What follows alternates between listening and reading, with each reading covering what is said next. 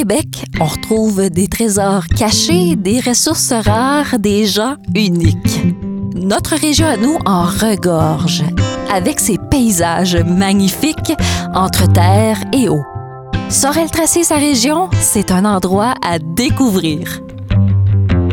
Je suis Myriam Arpin et vous écoutez Au bout de la trente, un balado d'entretien avec des personnalités, des entrepreneurs, des artistes et artisans de chez nous qui sauront vous faire connaître la région qu'ils ont choisie pour s'y épanouir. Dans l'effervescence des nouveaux produits conçus au Québec, notre distillerie locale a su se démarquer avec des produits originaux et de qualité particulièrement prisés par les gens de la région. Tel un vrai subversif, renverser et menacer l'ordre établi fait partie du quotidien de cet artisan distillateur que nous rencontrons aujourd'hui. Fernando Baltazar, copropriétaire de la distillerie Les Subversifs. Fernando Baltazar, merci d'être là. Oui, bonjour Myriam. On se Euh, connaît bien, on est content de se retrouver. Euh, écoute, euh, avant de commencer l'entrevue, j'ai envie de t'offrir quelque chose. OK. J'ai envie de t'offrir une spécialité sorelloise. As-tu une idée? Euh, aucune idée, non. T'as pas aucune idée? Écoute bien. Je sais pas, mais ça sent la bière, mais c'est pas ça. C'est pas ça? oui, c'est ça. On va t'offrir une bière tomate, un boc tomate. As-tu déjà goûté à ça? Euh, non, je suis pas sûr que c'est mon, mon mélange préféré, mais... euh, Non? As-tu le cœur d'y goûter à mon mélange? oui, je vais y goûter, là, mais je suis pas très tomate. Les gens te voient pas, mais je viens de te voir la face. Comment tu décrirais mon boc tomate de Sorel Tracy? Ouais, alors c'est, c'est pas... Euh, mettons que c'est ça. je suis pas très tomate, je suis pas très euh, non plus euh, tout ce qui est drink avec jus de tomate, là. Je suis sûr qu'il y a quelqu'un qui aime ça. Puis en plus, tu bois ça température pièce? Ben oui, flat. Flat. OK. Comme ça, mais Fernando, tu sais que euh, à Sorel-Tracy, les gens aiment les bocs tomates, euh, particulièrement là, euh, dans les festivals, événements aussi. Euh, on, on est vraiment chanceux parce que, bon, à Sorel-Tracy, on a de la bière italienne brassée par Bira. Fenelli. Euh, ils sont situés dans l'ancienne microbrasserie du Loup Rouge que tu as connue aussi. Donc, ils nous ont donné le Loup Rouge de grande bière. On leur lève notre chapeau, mais on a Bira Fanelli aussi. Et comme on s'est fêté à Sorel-Tracy, on a appris avec bonheur l'arrivée de la micro-distillerie Les Subversifs à, à Sorel-Tracy il y a quelques années. Donc, c'est pour ça qu'on voulait jaser avec toi aujourd'hui, mais on parlera pas de bière. On va parler de gin, entre autres, puis plein de choses comme ça. Donc, merci beaucoup d'être là. Mais non, ça me fait plaisir. On aimerait ça te connaître un petit peu, Fernando, euh, parce que ton père vient de la BTB, ta mère d'Argentine, d'où euh, ton accent un petit peu. T'es né en Argentine aussi. Qu'est-ce qui t'a amené au Québec? Mais au, au Québec, dans le fond, là, c'est- mon père. Là, donc, c'est- ses racines. euh, Dans le fond, il a, il a vécu 20 ans en Argentine, puis à un moment donné, il a, je sais pas, a eu le goût de revenir, là, puis on a, on a tous suivi là, à ce moment-là. Euh, mais l'Argentine aussi, a, il a son, son côté politique assez particulier. Là, donc, euh, on va dire qu'aussi, au niveau de l'amb- l'ambiance politique de l'Argentine à ce moment-là, c'était euh, pas facile. Euh, donc, tout ça a fait en sorte que euh, mon père a, a voulu revenir vers, vers le Québec. Euh, Peut-être pas vers sa ville natale, qui était plus euh, Dupuis en Abitibi. Euh, donc, euh, si on peut dire une ville, c'est plutôt, une petite, un petit village. là. Euh, parce que mon grand-père, dans le fond, il était en 1925, c'était le premier médecin euh, des Dupuis, et pas juste des Dupuis, mais toutes les, les- les Ah petites oui? euh, villes alentours. là. Donc, euh, ouais, c'est ça. C'était, il était médecin, maire, bon, il faisait un peu tout, là, dans le fond. Là.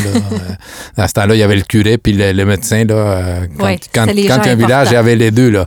Parce que souvent, il n'y avait pas les deux. Là, donc, Et ils se sont rencontrés euh, comment, ta mère et, et ton père? Mon père, dans le fond, il est parti. euh, il avait entendu parler des, des, des, des, des projets des, euh, des petits frères d'Emmaüs. Dans le temps, euh, il y avait un projet d'aide humanitaire euh, dans un pays euh, du tiers-monde. Donc, euh, ça devait être le Brésil, mais finalement, euh, je ne sais pas pourquoi ils ont changé, puis ça, ça a été l'Argentine. Donc, il est parti là-bas construire des petits, des petites maisons dans les bidonvilles en, en Argentine.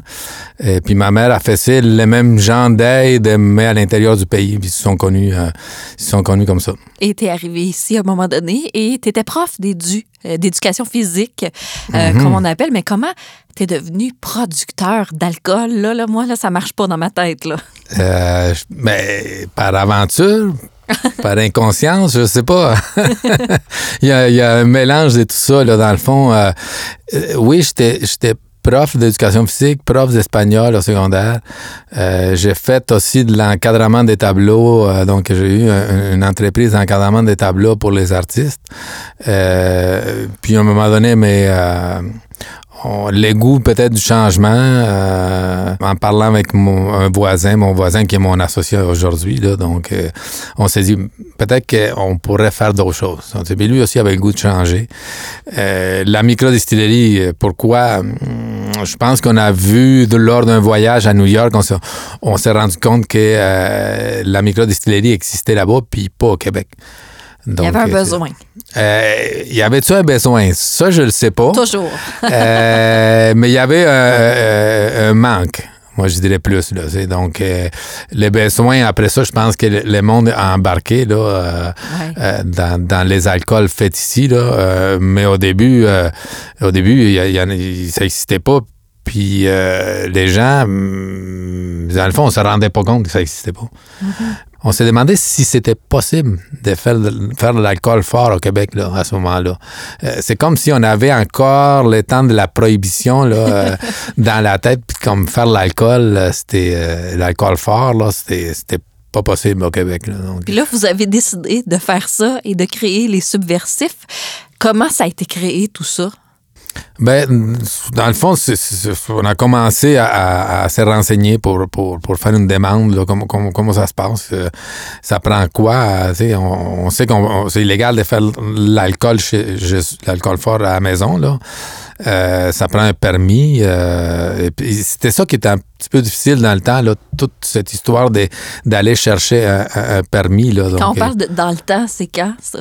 Ça fait 10 ans. C'est 10 ans pas- c'est- seulement? Non, non, c'est vraiment jeune comme. comme on dit, il y a 10 ans, là, on était les premiers à, à partir d'une microdistillerie qui, qui, qui ne faisait que de l'alcool. Euh, il y avait M. Monsieur Jodoin, là, avec la cidrerie Jodoin, qui il distillait euh, de, la, de la pomme, dans le fond, pour faire un, un genre de calvados. Mais euh, la distillerie en tant que telle, euh, il y a 10 ans, ça n'existait pas. Puis ça a pris cinq ans ap- après nous, ça a pris cinq ans presque avant que la deuxième distillerie voit jour. Wow. Puis depuis les cinq dernières années, Là, il y en a partout. on est, on est 60 microdistilleries au Québec. Donc, euh, c'est vraiment un phénomène euh, qui a explosé. Donc, d'après moi, par habitant, on est la place dans le monde où il y a le, le plus de distilleries. Là. Et pourquoi, selon toi? Parce qu'au Québec, quand on, on fait pas on fait pas à moitié, là. tu sais, Au Québec, On quand, y va all-in. Ouais, quand on ça, dit. ça, ça se lance dans quelque, quelque chose, ça, ça y va, là, tu sais, ça y va à fond. Là. Et comment les subversifs sont arrivés à Sorel-Tracy? Euh, ça- ça- dans le fond, on était, euh, pendant des années, on était en campagne, vraiment dans un rang euh, proche de Saint-Alexandre, euh, proche de Saint-Jean-sur-Richelieu. Euh, puis on n'avait pas l'Internet, premièrement. Il y a y a 10 encore ans. des endroits comme ça, proches, on dit, tu sais, pas très loin de Montréal, où l'Internet, est impossible. Là. Donc, travailler sans Internet aujourd'hui, c'est quasiment euh, inconcevable. Là, tu sais Ben oui. on voulait une place plus urbaine. On voulait faire une distillerie urbaine. Depuis le début, qu'on voulait que, euh, que ce soit urbaine, puis que ce soit pas dans un parc industriel, dans le fond, parce que malheureusement, on est condamné euh, à cause du permis euh, de, distillation, qui est un permis de, industriel lourd. On est condamné au parc industriel euh, lourd. Donc, euh, premièrement, il fallait trouver un- une, une ville qui, qui- qui était prête à peut-être nous accepter en milieu urbain. Et puis, on- dans le fond, Sorel, Tra- Sorel Tracy, ça- ça- il y avait cette ouverture-là. On sait qu'on est à Sorel Tracy quand on entend son maire qui est assez euh, pittoresque. là. Péloquin. Serge Péloquin, là, donc, euh, qui est quand même euh, quelqu'un qui, qui- C'est un personnage, là, tu sais, c'est quelqu'un qui aime sa ville, puis il est très coloré. Et donc, il est assez, il- c'est quelqu'un de, de très accessible. Oui. C'est rare que, mettons, moi je viens de plus de Puis euh, euh, appeler la mairesse de Longueuil pour la rencontrer, c'est impossible. Euh, il faut passer par 10 000 chemins, puis on n'arrive jamais à rencontrer directement. Mais Serge Péloquin, mais on, on l'a on l'a rencontré directement pour lui parler de notre projet, puis euh, il a tout de suite allumé. euh, Clairement. euh, ouais, non, non, il, euh, il- il aimait ça. il trouvait que c'était c'est un projet jeune. donc, tout de suite, là, il a dit oui, c'est possible. Nous, on est, on est favorable. On est favorable à, à aller en dérogation pour pouvoir, à ce moment-là, vous donner la permission au niveau du sonnage. Mais évidemment, quand on est en dérogation du sonnage, il faut que les, les citoyens soient d'accord. Et, ça, c'était l'étape la, la- cruciale euh, pour pouvoir s'installer. Oui, puis vous avez utilisé une ancienne église en Mhm. plus. Le C'était pas fait, là, le, le projet. là. fallait convaincre euh, les gens. là. Ouais, c'est ça. Donc, euh, un, c'était premièrement, on a vu l'église, puis récupérer donc un bâtiment comme ça. euh, c'était Puis qui venait de fermer, l'église venait tout juste de Mhm. fermer aussi. là. Donc c'était idéal là euh, pour une distillerie là, euh, le- le- le- l'espace qu'il y a dans une église. là. Ah oui, pourquoi? Euh, Parce mais que l'auteur des, l'auteur des, des- des plafonds, il fallait faire des changements pour Ouais. qu'on puisse produire sur place. Là. Mais les, les citoyens ont été vraiment ouverts aussi. Donc, mais c'est ça que j'aime à Sorel, là, de- dans le sens que les gens sont très accueillants. Donc, on, on sent qu'ils sont, sont très fiers de nous avoir. Là, tu sais, puis Ben nous, oui. Nous aussi, on est très fiers, dans le fond, d'être à Sorel. On là. aime ça fêter, mais on aime ça bien manger, bien boire euh, Mhm. aussi à Sorel-Tracy. Euh, outre le fait que les gens sont accueillants, qu'est-ce qui vous a surpris en arrivant ici, en, en- arrivant à Sorel? Toi, tu n'habites pas ici, mais en mettant l'entreprise Les Subversifs euh, sur la map à Sorel, qu'est-ce qui vous a surpris? Mais il y, y y a plusieurs choses. Premièrement, là, euh, on parle, c'est une ville, Sorel, mais en même temps, on sent qu'il y a vraiment, euh, les gens se connaissent. Ah oui, oui, c'est vrai. c'est, euh, Tout le monde se connaît. c'est- assez vite, là, les gens se connaissent à Sorel. Donc, il y a cet euh, esprit communautaire là, tu sais, qui, qui existe là, à Sorel. Puis on le voit beaucoup par des, des projets, là, tu sais, comme les, les incroyables com- comestibles là, qu'on, qu'on, qu'on- qu'on a travaillé avec eux là, au niveau du, du potager urbain. Là, Et qu'est-ce euh, que c'est ra- rapidement?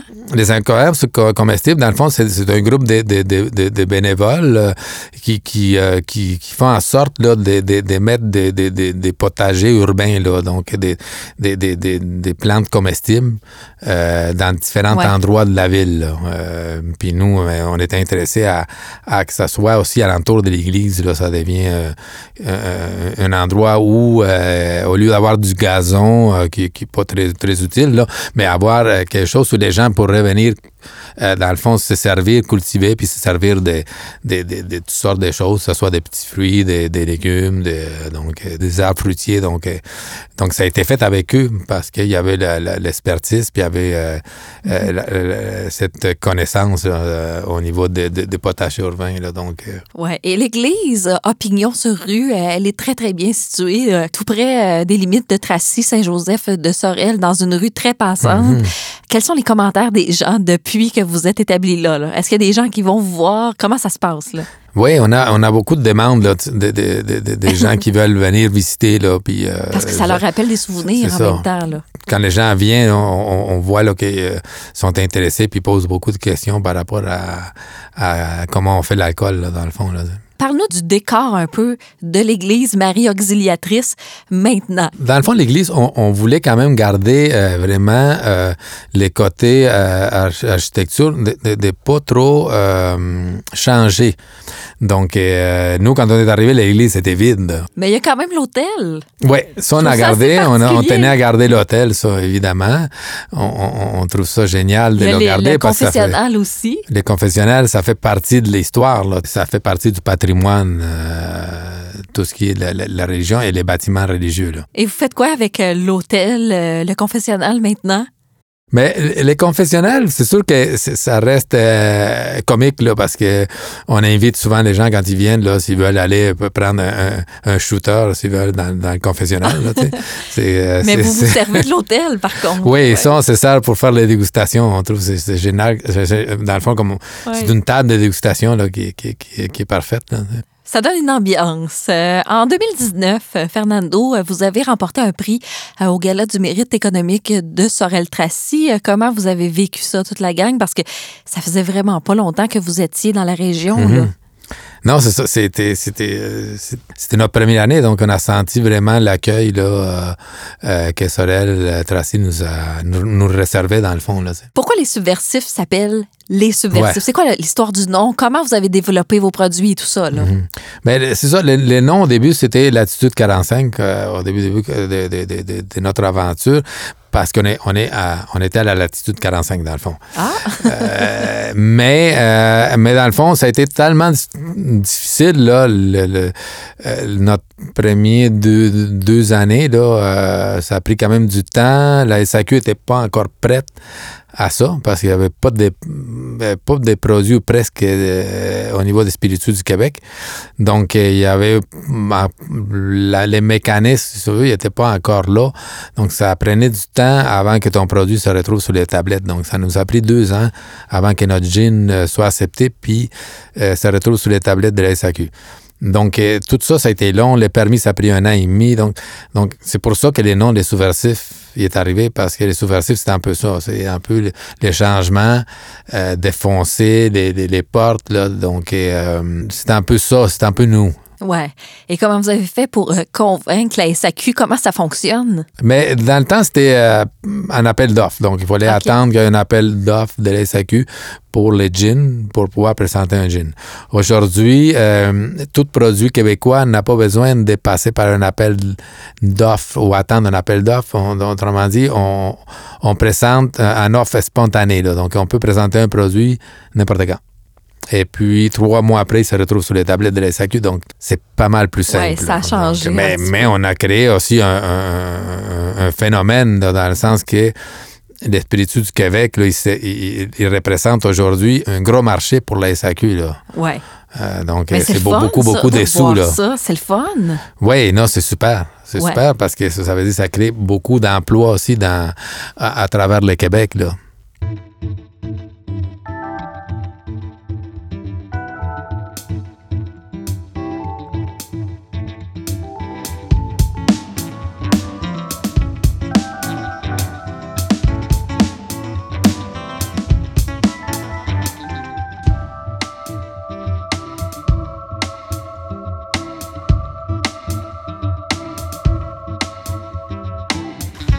Est-ce que tu reconnais ça? Oui. C'est quoi? Marie-Victorin, le gin Donc, on on en parle du gin depuis tantôt. On va en parler. Euh, vous avez choisi d'inclure le panais comme ingrédient vedette dans votre gin, Mhm. celui que j'ai entre les mains. Au départ, il s'appelait le Piger Henricus. Pourquoi? Pigal Henricus, c'est, c'est, c'est euh, l'ancien ou l'ancêtre de l'alambic. là. Les, les alchimistes utilisaient un four à, à combustion lente là, pour faire leur, euh, leur, leur potion, si on veut, là, à base d'alcool, parce que tous les remèdes étaient à, à base d'alcool pour, pour le maintenir dans le temps, là, pour, pour que ça, ça- expire, un peu comme les sirops. Là, tu sais. OK. Tous les sirops, le sirop pour la toux, tout ça, c'était à base de, à base d'alcool. euh, on ne s'est pas faciliter la vie, là, parce que non, les gens ne savaient pas comment le dire. c'est hein? ça. C'était pas facile. Puis c'est pour ça que les gens ils disaient les jeans au pané. Donc, il arrivait à la SAQ puis il dit J'aimerais ça avoir les jeans au pané. Le panais, ça apporte quoi dans le gin? Pourquoi le panais, en fait, pour vous? Là? Le pané, dans le fond, c'est une idée parce que quand tu fais une recette de gin, il y, a- il y a beaucoup d'ingrédients qui reviennent dans, dans- dans- dans une recette de gin. Donc, comme la, la, la baie de genévrier, évidemment, euh, la cardamome, la coriandre, la racine d'angélique. Euh, mais il y a souvent un élément, si tu veux, surprise, euh, qui fait en sorte que ton gin, il va se, se, remar- se démarquer des autres. Là, Ouais.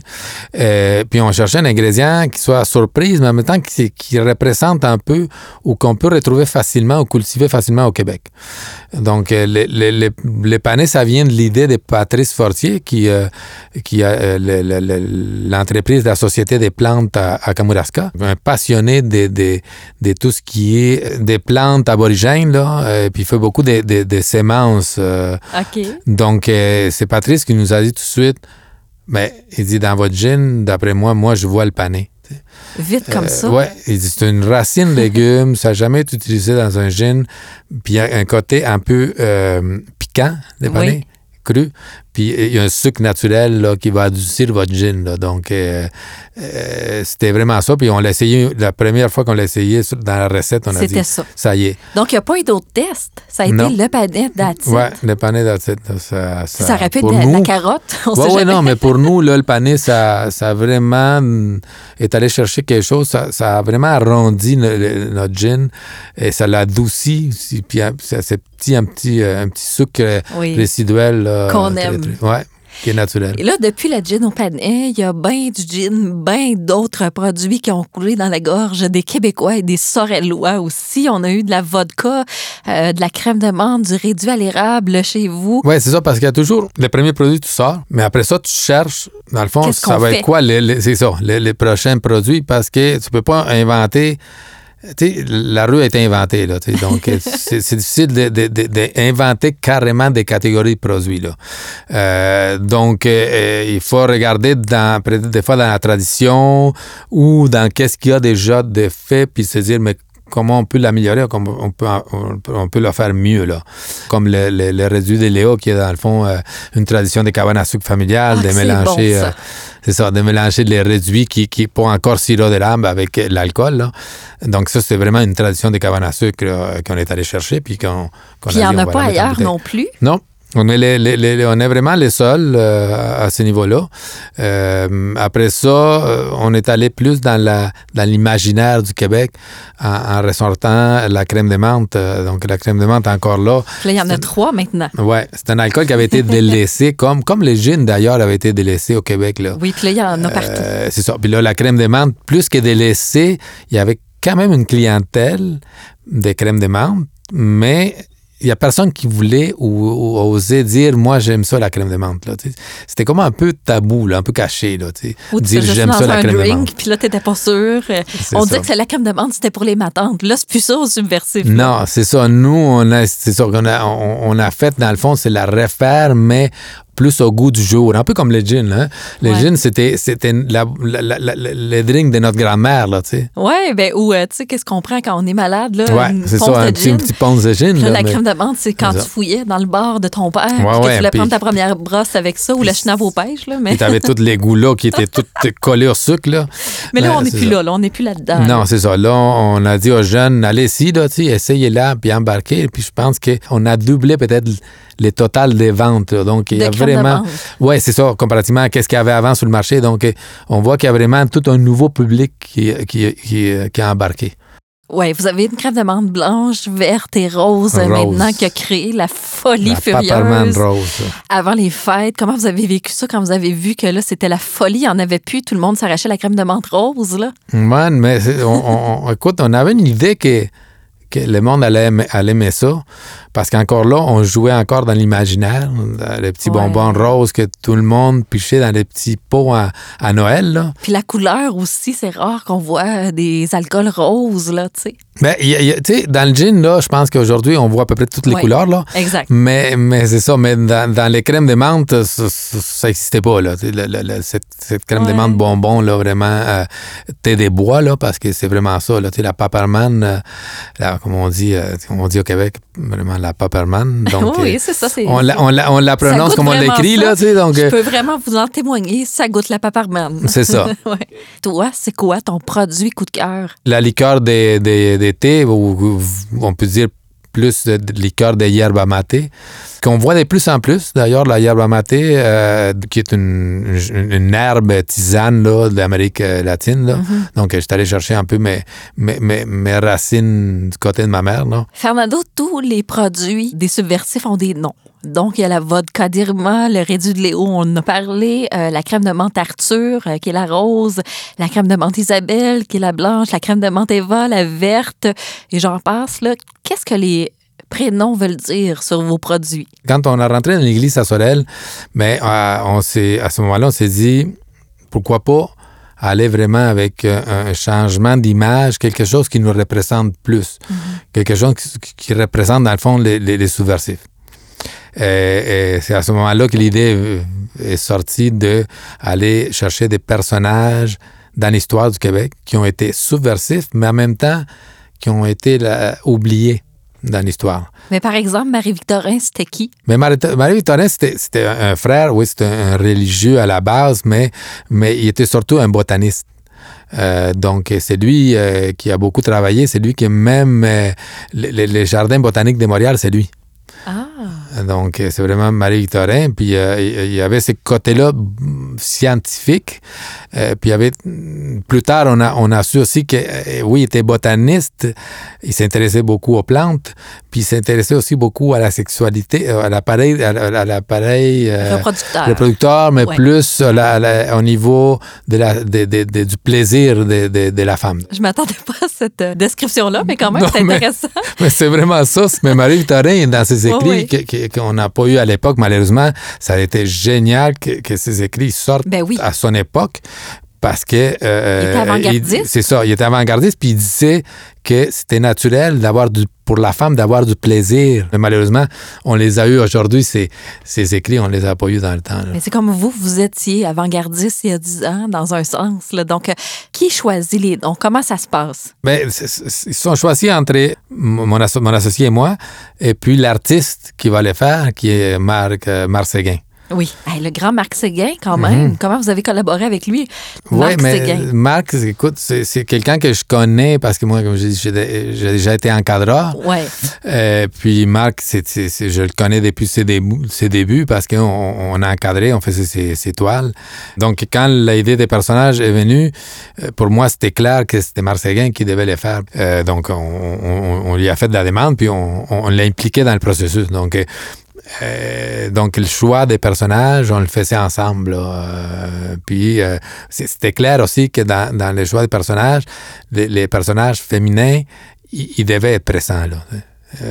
Parce que les, les femmes ont été beaucoup plus oubliées dans l'histoire que, que, que les hommes. Ouais. Mais tu parles des femmes. Isabelle, c'était qui? Isabelle, c'était euh, une métisse euh, de père français et de mère algonquine. Euh, donc, dans le fond, une vie très difficile. Là. Moi, je considère que c'est probablement une des premières féministes là, à son époque, là, même si elle ne se déclarait pas féministe, là, Ouais. parce qu'elle vivait sa vie comme, comme lui semblait. Euh, donc, elle, elle était très importante au niveau du commerce de la, de la fourrure. Déjà là, pour une femme, c'était vraiment, à l'époque, c'était quelque chose de, de très particulier. Et puis, à, à parler français, anglais, puis euh, trois langues euh, euh, amérindiennes, donc, ou de Première Nation. Donc, elle a vraiment été importante entre tous ces gens-là. Euh, même qu'on l'a déjà mis en prison euh, parce que, bon, elle était justement trop importante. là, Ouais. tu sais, Puis on, on l'accusait plutôt d'avoir des mœurs légers pour pouvoir la mettre en prison, mais c'était à cause de l'importance qu'elle prenait dans tout ça. là.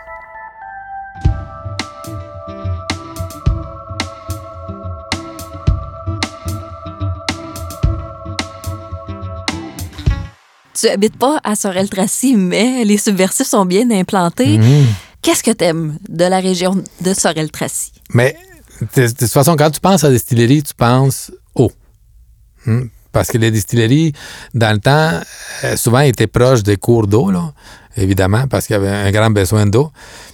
Donc, Sorel, il y a Sorel-Tracy, y a-tu plus entouré d'eau que tu sais? donc, euh, t'as, t'as le fleuve, t'as, t'as le Richelieu. Donc, Sorel-Tracy, c'est vraiment exceptionnel là, au niveau paysage. là. On- on- les, gens- les gens, je pense, je sais pas si on, s'en- on, on se rend compte à quel point là c'est riche ça- Sorel-Tracy à ce niveau-là. Que ce soit sur, euh, sur les îles, que ce soit les bords, euh, le bord de l'eau, euh, même les traversiers, là, c'est, c'est quand on, on va à Sorel-Tracy puis on prend le traversier, euh, c'est, c'est déjà un- un- une sortie en soi. Là. Ouais. c'est un atout d'après moi. Là. Ben Fernando, euh, on va voir si tu connais bien Sorel-Tracy, Oh boy, euh, la région, parce qu'on a décidé de s'amuser un petit peu avec toi. C'est juste pour le fun euh, et pour le bénéfice des gens qui nous écoutent. Quel est le surnom des habitants de? Eh, mon Dieu, moi j'allais, Sorel plus particulièrement. moi, j'allais des Sorelois, mais c'est pas ça. Est-ce que c'est A, les tire-bouchons, B, les petits casques, C, les grosses poches ou D, les coudes légers? Moi, je dirais les, les tire-bouchons. Bravo, j'ai envie d'a- d'applaudir, c'est les tire-bouchons.